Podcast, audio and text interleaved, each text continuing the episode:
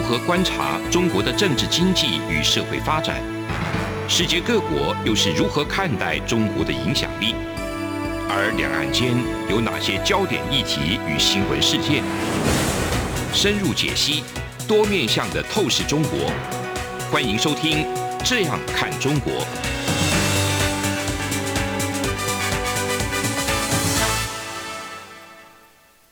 各位听众朋友，大家好，这里是央广的《这样看中国》，我是富察。啊，我们今天跟台长继续讨论清帝国宪政演变的最后一个阶段。台长好，富察好，好，大家好。对，那这个清帝国宪制演变的最后一个阶段呢，我把它概括成就是君主立宪。嗯，虽然时间非常非常短哈，只有只有几年时间，嗯，而且失败了。嗯，可是我认为清帝国的君主立宪在整个东亚大陆的历史当中值得大书特书。嗯，啊，它是一个非常重要的一个。新阶段，而且我也认为这个是跟满洲文化特质有密切的关系。就是如果没有满洲文化的这个特质在支撑，没有满洲的历史记忆，没有这种当年的议政王大臣会议的传统，那这个满洲人会不会去再次接受西方那个类型的宪法制度呢？我是蛮蛮怀疑的。因为就好像今天我们看到今天的这个中国政治是纯粹的汉人政治为核心，那么他们在进行改革开放之后，那他们其实对西方的制度是非常抵制的。Uh. 对，他们是觉得说，哎，我们这种一党专制，中国特色，对我们的我们这种一党专制是好的制度，我们这样一个中国的这种民主协商制度是好的。那这个民主协商的本质其实还是以中共为核心的一个政治制度嘛。他们其实并没有走西方的制度。可是你看满清慈禧以慈禧为核心推动的是西方宪政哦。那这个部分我觉得特别需要大讲而特讲哈。好，那我们要必须讲，就是说。满清帝国在推翻宪政哈，它有一个，我觉得它有个三部曲，就是面对外来的压力哈，包括这个鸦片战争啊，然后甲午战争啊，这日本嘛已经崛起了嘛，然后内部也有问题哈，义和团之乱呐，太平天国之乱呐，所以它必须做改革加以回应。嗯，那我认为它是有一个阶段性跟深化的过程的，所以第一个阶段其实可以说就是。自强运动，嗯，就是鸦片战争失败了嘛。好，那一八六零年到一八九五年这个长达这个三三十多年的时间是进行自强运动的，嗯，就是师夷长技以制夷，就类似于中国的改革开放了，可以这么说，把西方的技术资金引进来，然后让自己国家变强大，啊，这是第一步。第二步是以光绪为中心的，也叫做维新运动或者叫戊戌变法。它是源于甲午战争的失败，嗯，这个事情真的很刺激到清清政府，嗯，就是自强运动三十年，结果还是我还是败了嘛。嗯、可你日本成功了，那你为什么成功？我不成功？啊？他发现说，那我们其实要进行一些政治制度的改变，啊，这是这个戊戌变法的一个核心意义。但是他也失败了，好，他失败是按照我们现在解释是说，是慈禧代表的顽固派啊，打断了光绪的改革派，但是实际上我觉得是整个光绪走得太急。啊，走太急，然后整个导致政治失衡啊。慈禧为了平衡它，重新，而且因此重新开始发动政变，软禁光绪。软禁光绪，对。那但是慈禧软禁光绪以后，过了五年哈，就是一九零五年就开始推动立宪运动。嗯，好，就是当然立宪运动在推动之前已经有很多准备工作了。嗯，所以你可以看到，就是说这个第三部曲。慈禧来决定，他还是要走宪政制度，嗯，和他这个发动政变、中断戊戌变法，他本身是有一致性的，嗯哼，他是认为是说你光绪太急，嗯，那我们采用逐渐改革的方式来进行，啊，这是我的理解。所以这三段的当中，我觉得是说明清帝国在面临外部压力的情况下做的一个内部的回应，嗯，那我们今天主要讲就是立宪运动嘛，啊，那立宪运动就是石破天惊了，我觉得 真的是。东亚大陆历史上第一次哈，这个 以前从来没有过。那他是怎么开始进行的呢？就是在这个压力之下呢，他们就觉得说，原来的政治制度似乎不行了，所以就在一九零五年就派出这个两个考察团，嗯，去考察西方制度，一个叫端方宪政考察团，一个叫载泽宪政考察团，两个满洲大臣来负责带队去考察这个西方宪政。哎，他们是两批人去不同地方考察，对。他们的国家有重叠，嗯，有重叠，有的去美国，有的主要以欧洲为主，但他们都去了日本，啊，那他们都是在一九零五年的十二月跟一九零六年一月，两个团分别出发，然后都写了两份考察报告，然后报告意见非常一致，都认为说我们考察了全世界的宪法制度。那些列强为什么那么那么厉害呢？啊，他们的工业革命，他们的政治制度是什么？他说，那我们就是决定应该以日本的明治宪法为蓝本，嗯、我们赶快改制，改成君主立宪。嗯、改成君主立宪以后呢，我们大清国皇帝的位置还可以保住，而且就是我们可以强大起来。嗯，啊，这是他们的一个做法。那慈禧太后就接受了这个载泽跟端方这个考察团的这个报告。所以就开始进行要叫预备立宪。嗯，就一九零六年的九月份就下诏书预备立宪。嗯、那预备立宪的同时呢，他也成立了一个叫宪政编查馆，嗯、就是。准要准备很多资料了，嗯、因为这个背后很复杂了，对，对不对？要文献考察，对文献考察，而且说立宪是一个非常复杂的事情啊。嗯、我觉得今天你让中共开始立宪的话，他也是一样，他要从台湾学到很多经验，因为他就是没经过这个东西嘛，嗯、对吧？哎、嗯，中中国不是有宪法吗？可是那个宪法根本就不是一个真正的、真正的一个 呃一个就是民主的你。你说如果中国要重新立一个民主的现代的宪法，对，OK，对他一定要从头就是慢慢去慢慢去学摸索。那台湾经历了这方面经验，他其实、嗯、对不对？是可以可以很借鉴。很乐意提供我们的这个经验。没错没 错。那个八旗有个作者叫范畴嘛，嗯、他说台湾有太多的政治必胜客，就是这个。太多人从政了，天天在电视上名嘴讲来讲去的，好，把他们全部送到中国去，教中国人学民主政治。好，我们回过来讲哈，就是在一九零六年呢，他成立了这个资政院的筹备处。嗯，资政院就是议会的另外一个名称了。嗯，筹备处就是我筹备准备成立议会的一个概念哈。嗯、那这是一个准备机构，然后要求各省成立资议局，局就是省级的议议会，嗯嗯、选出公正明达的官绅为议员。嗯、一开始是选的哦。就是有点像一个小圈子进行选，并不是由民间去选。嗯，那么很简单，因为中国的人民根本不懂得什么叫选举，嗯，所以他一定前期的时候是间接选举，而且上海也成立了预备立宪工会，基本上就是全全中国各省都纷纷跟进了，嗯，就形成一个立宪运动的一个强大趋势。这是一九零六年，所以我觉得这样一种改革哈，是慈禧自上而下推动的哦，非常厉害。我觉得那个他当然有外在压力，可是他的做法是比较正面的回应，嗯、而不是去根本就是不理他或者压制他，他没有。所以慈禧在一九零八年这个去世，他如果不去世的话，这个。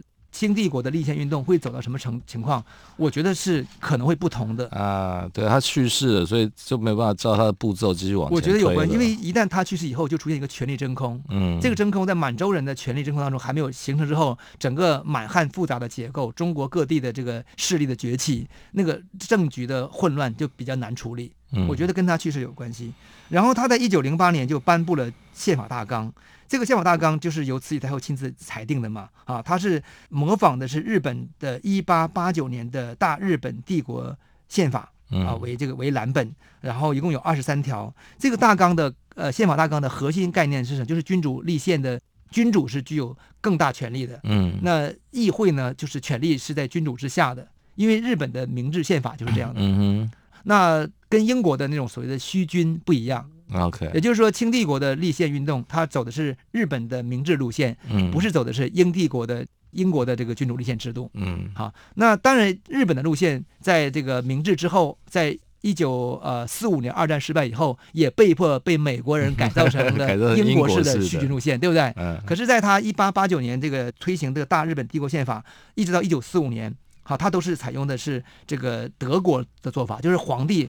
有更大权力，有实权，有实权。那议会的权力相对低，但是有议会、嗯、啊，这是这么一个情况。我必须我们先说明好。那这个钦定宪法大纲，汉人就不是很满意。那今天的儒家知识分子也不满意。嗯，他们就认为是说，这个权力呢，就是基本就是把这个跟日本比哈，把这个权力赋予天皇比是这个有过之而无不及。他认为是中国的这个宪法大纲跟日本比呢，是中国皇帝的权力太大了。OK，对。可是我觉得这种说法其实是不对的。为什么呢？嗯因为日本是之前是皇帝是没有权利，天皇是没有权利的。嗯、那清帝国是皇帝是很有权力的。现在是清帝国把权力呢降低一部分给议会，但是他还有拥有巨大权力。日本是从虚君变成一个实实际的一个天皇啊，我觉得这是完全不同的部分。所以我们现在很多评论，我觉得都是脱离具体的脉络，脱离当时的实际状况，当时的脉络，对，去乱乱做评论哈。好，对，那我们稍到这里稍微休息一下下，哈，我们一会儿回来去讲一下日本宪法跟大清宪法的差别。好。从两岸、国际、历史文化与财经等角度透视中国的《这样看中国》节目，每周一到周五晚间九点三十分到十点在中央广播电台播出。如果您对《这样看中国》节目有任何收听想法或意见，欢迎寄信到台北市北安路五十五号，也可以透过电子邮件的方式。节目有两个信箱：二零二零 at。r t i 点 o r g 点 t w，或是二零二零零二零三 news at gmail.com。再次谢谢听众朋友们的收听与支持，请持续锁定每周一到周五晚间九点三十分到十点播出的《这样看中国》节目。好，我们回来继续聊这个清帝国宪制演化的第三阶段哈，就是立宪运动。刚才我们谈到是说，一定要把日本跟大清帝国的宪法做一个比较哈。嗯，那个确实是如此哦，因为你看，日本跟清帝国他们都是在西方冲击之下哈进行这个改革。那日本的做法就是抬出皇帝哈，抬出日本天皇，进行大政奉还，把幕府的权力呢压制下去。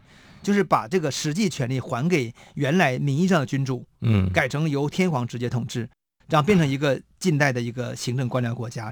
这是日本的这个做法。那日本这样在做的过程当中，他们是很谨慎，而且呢很聪明。他们是这样的，他们觉得说要确定一个时间表，所以他们在一八八一年的时候，哈，由天皇来颁布这个立宪的诏书时候呢，他们是确定八年以后才开设国会。就是说的，我的准备用八年时间准备这个议会，嗯，然后等到八年以后了，议会正式运作。嗯、那然后在一八八五年的时候呢，他先筹组一个伊藤博文的内阁，啊，这个内阁呢，他就是先进行这个议会的辅佐天皇进行这个议会的这个筹备，嗯，跟安排。嗯、然后等到了八年以后呢，他们正式立宪。那立宪的那一年呢，他们颁布了大日本帝国的宪法，而且正式进行运作。就是他这日本是用了八年时间去筹备这个东西的，嗯。啊，那清帝国开始也是八年，嗯。啊，八年到九年之间，因为有一个有个虚数哈，八年到九年时间，所以我觉得清帝国也是觉得这个做法是 OK 的，嗯，对。那日本当年用八年时间，他们其实是考察，也是一样考察了全世界各地的宪政哦，他们也想说哪一个适合我日本呢？嗯，他们后来觉得是说，哎，还是采用这种德国式的方式比较好。可是日本内部也有不同声音。啊，一种声音就是说，我们采用英国式的，啊，美国式的这种非常自由主义的宪政，废除君主，完全共和哈。还有一种是说，哎，我们应该走大清国路线，你看大清国皇帝对不对？有很大实权。那我们现在要把这个天皇赋予大清国一样的实权。嗯，其实他们都有争议。嗯，那么伊藤博文呢，他们去德国考察之后呢，就发现说，哎，德国的制度其实最合适。那德国的状况是什么呢？就是德国在这个。德皇哈普鲁士为主的德皇呢，他们主导了这个政治以后呢，他们的做法就采用一个二元制的君主立宪。嗯，二元制的君主立宪就是说我皇帝的权力跟议会的权力差不多是同时进行的，平行的，对并并行的关系。嗯，但是皇帝的权力还是德意志皇帝还是大于这个议会的权力的。嗯，啊，因此他规定是说普鲁士的皇帝呢，呃，普鲁士的国王呢。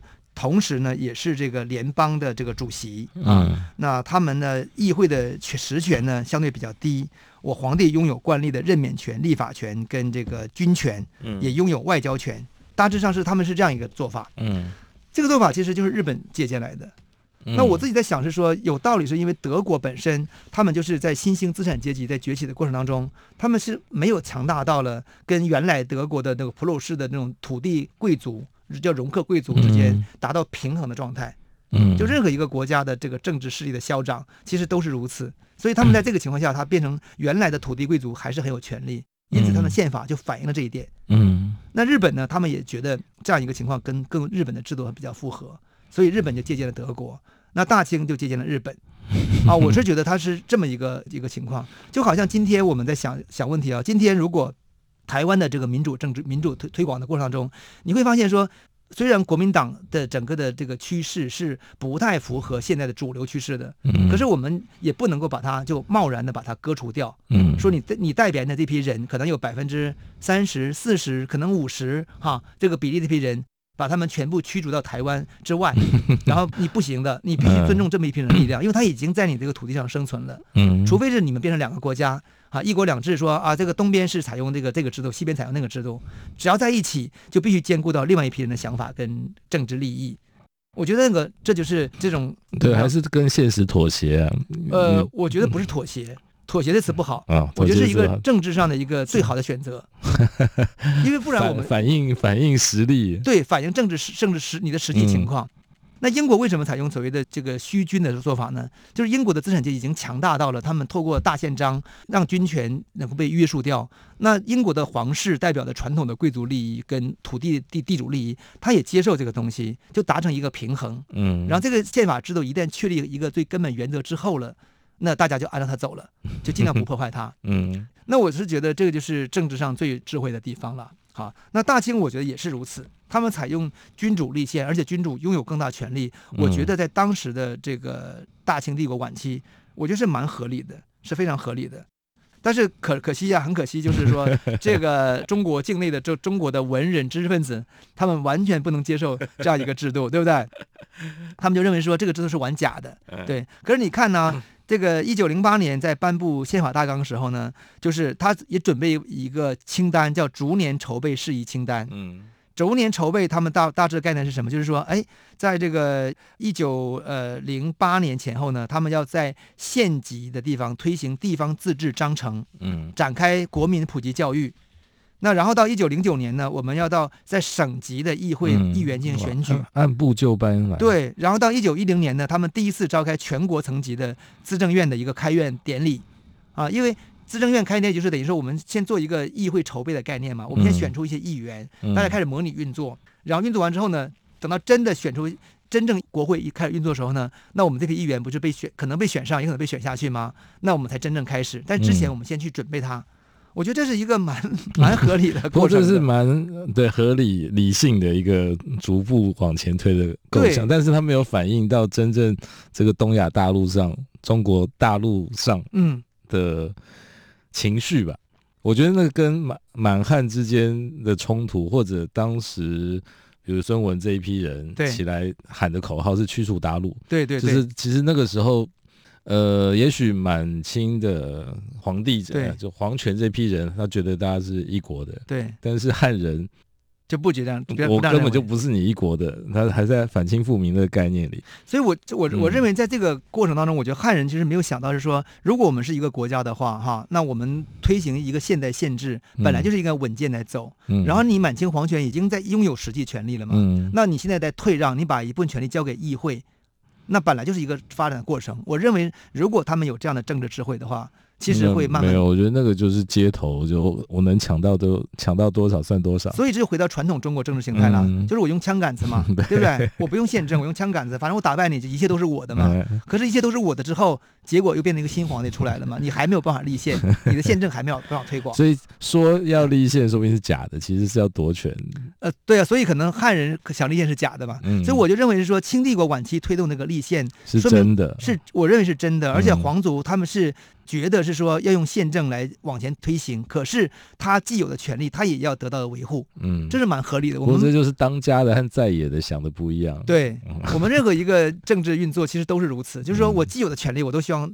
能够保持住，嗯，但是在局势发生改变的时候呢，我适当释放一点权利给别人共享往前走，这是这很蛮合理的，对不对？嗯、那如果如果另外一个那个那个人他觉得说，哎，好啊，我有得到一定权利了，我下次再得到更多权利，一步步来，那个就是宪政的概念，就是我们不走街头政变，不走军事冲突，我觉得这是好的。可是呢，没有办法实行，因为中国文化不支持这一点。好，我们休息一下，我们一会儿再回来谈这个命题。有人形容二零二零年是台湾的 Parkes 元年，使用手机可随时随地收听的形式，滋养了听觉，丰富了视野。而你也加入了 Parkes 的行列了吗？央广新闻部制播的众多精彩节目，陆续在各大 Parkes 平台上架，包括《早安台湾》、《两岸 ING》、《这样看中国》、张振霖时间、蔡明芳时间，还有《这样看香港》、舍之岂能藏乎？想跟你聊聊天，以及港式大排档节目，通通随点随听。欢迎透过 Sound 声浪平台搜寻央广节目名称，就可以收听到精彩的央广新闻节目。快拿起手机，让我们在 Podcast 平台相见。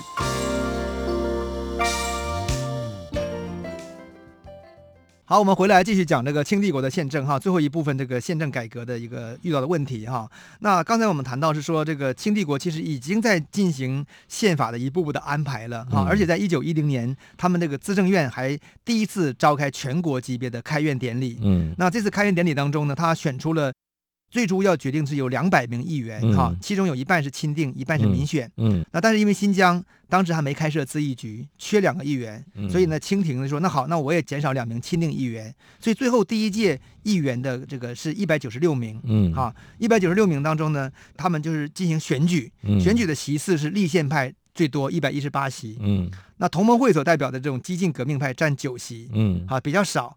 这个是反映出当时的一个是一一个情况，这是一九一零年哦。嗯，大家说，哎呀，可是可是不是一九一一年不就辛亥革命了吗？怎么差别这么大？就是因为革命革命派等不及，就对等不及了嘛。对，所以革命派当中哈，就是以同盟会为主的议员，其实也有其中也有钦定议员，所以可见就是皇帝代表的那个贵族体系，他们也也把某些革命派的人也选到议员作为代表议员。总而言之啦，就是蛮复杂的啦。如果钦定的里面也有同盟派，呃、嗯，也有革命派的，对，其实还还蛮公正的嘛。听看你听起来是蛮公正的啊，嗯、就是他当时觉得就是说，你主张革命，嗯，我主张立宪，嗯、可是我们都是。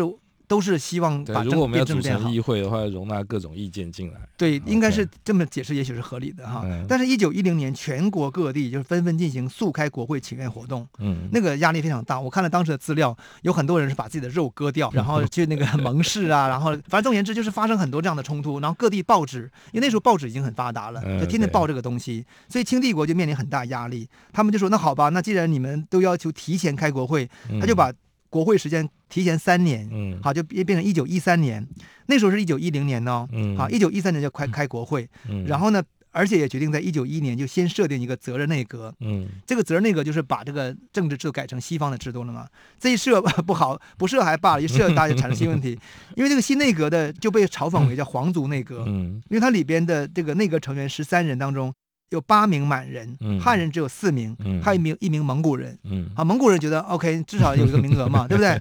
可是你汉人，我们汉人那么多，怎么只有四个代表啊？永远不够的。这个情况哈，我们想想看，美国人美国的选举到了这个女性代表的出现，都是在二十世纪后期的事情了，那对不对？那平权运动黑人代表当然就更是很晚。也就是说，在二十世纪后期的时候，美国人的这个选举才把这个权力。下放出去，嗯、那在他之前的清帝国，在一九一零年时候，当时他们的权力当中，在这个 结构当中，我觉得满人用八名，汉人用四名，我觉得是应该符合当地当时实际情况的。我也许符合某个程度的想象，但是不符合汉人的期待。对，那 因为如果你用大众民主，就人多说了算嘛，对不对？但如果不是的话。因为那个时候的民主还不是大众民主嘛，嗯、所以其实我觉得这个结构是符合当时的政治结构的。因为你因为因为你汉人就是没有能力代言政治嘛，嗯、你是你是我们被征服者，你是对不对？你是慢慢才给你权利的嘛，所以它有一个过程的。对，好，总而言之，就是这个内阁呢，本来是一个暂行的过渡的内阁，嗯、可是呢被呃嘲讽为皇族内阁，大家等不及了，于是，一九一一年就发生了武昌起义。武昌起义，当然我觉得是跟那个孙中山是一点没任何关系的，跟同盟会也没有任何关系。对对对，都我们都知道。擦枪走火。对，它实际是新军的一个政变啊，新军的一个起义。嗯、那这个新军是谁培养出来？当然就是还是清帝国内部培养出来的一些新式的一些军事官员嘛。嗯、那我觉得武昌起义哈，其实最开始并没有真正影响到清帝国的国本。嗯。为什么呢？因为它在它很远，它在这个长江，北京很远。对。真正影响到清帝国改变政策的是谁呢？就是滦州兵变。嗯，滦州就是在今天北京旁边，只有两百公里不到，还是一百多公里？不不，我忘了数字了。那这个滦州兵变呢，真的是让这个清帝国很担心。嗯，然后他发生兵变之后，太原就响应说我也要独立。啊，那这于于是的这个清帝国在这个危机之下呢，他们就用三天之内啊，仓促的就决定说，那好。我再让一步，于是他们就制定出一个新的一个大宪法大纲，叫《十九信条》。嗯，就是一九零八年的钦定宪法大纲是君主立宪制，但是是君主权力大于议会。嗯，但是在一九一一年辛亥革命发生之后，他们仓促制定的这个《十九信条》呢，是规定说清朝的皇帝是虚君，满洲皇帝是虚君，议会老老大。然后要改成像英改成英国一样制度，OK，哎，这已经比日本当时有已经更先进了哈。如果我们用先进来来来讲，那这个一共是十三条当中，我们看它里面谈到，他说这个宪法由资政院起草决议，由皇帝颁布，皇帝只是颁布哦，嗯，皇帝的继承顺序也是由宪法来规定，嗯，啊，然后这个呃宪法的提案权属于国会，呃，海陆军直接由皇帝统帅，嗯，但是只能对内使用。啊，不是，呃，但是是对外使用。如果对外，如果对内使用要，要要受国国会的制约特别条件。此外，不得调遣。嗯、就它有很多限制。总而言之，就基本采用了类似于英国的那样一个制度。嗯。可是，可是，你说可是 来不及了，来不及了。对，根本大家说你就是这样，就是继续是这个负隅顽抗，哈，就是你根本就是又来玩假，想骗我们，我们就要革命到底。那最后当然就革命到底嘛，然后就辛亥革命就是真正的达成结果，就是清帝国最后呢不得已抬出袁世凯，因为他就是发现说我退让之后你还不接受吗，那他只好端出袁世凯跟南方进行和谈。嗯，那和谈之后结果是什么呢？就是清帝完全退位。就是我现在连虚君的我都不当了，我清帝退位，让你共和，我不扮演君主立宪，你真正立宪。我觉得这个到最后他们决定完全退位，我也认为是一个非常聪明的政治选择。嗯，这样免得满门抄斩。对，因为我就是不顽固嘛。那既然你们这这样，那我就我就退位嘛，对不对？可是退位之后，我们看到结果是什么呢？就是这个你们就自己打吧。自己对，自己看到后来的这个中国这个政治用共和政治以后，其实他们他们还是不能没有皇帝，嗯，所以中间出现了袁世凯要当皇帝，出现了张巡要把要把满洲人再次抬出来当皇帝，对不对？可是当然，我觉得那个都说明这个政治的转换都不是一蹴而就的，嗯，就这些事件的出现都说明民间跟社会还是需要有一个民意的皇帝，这是其一。其二是满洲皇帝代表的法统是不是你只有中国哟？还有蒙古人，还有这个新疆人，还有西藏人。那当你满洲皇帝不在的时候，请问你中国人如何去管理蒙古、新疆、西藏呢？你那法统就不在嘛，因此你必须打他们才行。这就是一九四九年以后的中共采用武力方式把他们打下之后了，才征服的结果。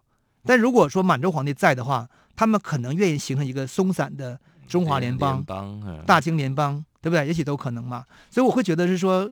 我们在思考这段 政治的时候，我觉得可以跳出国共两党所行塑的这段历史。我们这样走一走，就中国这个历史走一走，比较像法国那种搞法了。对，法国是全世界被称为是宪法实验室。法国宪法，我记得前后搬过至少二十几个哦，然后采采用过各种极端制度。对，所以你看，从一九一一清退位，民国成立到一九四九吧，这。这三四十年，没错没错，打的杀的一塌糊涂，是，而且死了非常多人，嗯、其实并没有真的非非常好。对，那我因此觉得是说，呃，我们在理解清帝国的宪制演变这个三阶段哈，今天我们是最后一讲嘛，嗯、那我们其实第一讲就讲的是他的议政王大臣的会议，是一个早期的民主贵族的共和的制度嘛，嗯，那这个精神我认为一直是留在满洲人的这个基因当中，嗯啊，然后他们入主中国以后呢，他们其实接受了中国制度。采用内阁制度，并且在内阁制度当中再给你极端的发展出军机处。可是这个军机处呢，它是个开明专制，相对而言并没有产生更坏的恶果啊。当然，它不是好的制度。然后这第二阶段，第三阶段就是说，哎，等到晚清时期面临西方压力的时候呢，他发现说，哎，还得照学西方的宪政制度，于是再开始君主立宪。只是失败了，嗯、没有成功。不过因为汉人的基因里一定要有个皇帝，对，一定要专制。所以毛泽东后来就接着，所以现在习近平也接着。没错。好，这个张正台长可以帮我做一个非常好的收尾。我们今天就到此结束，谢谢大家，谢谢。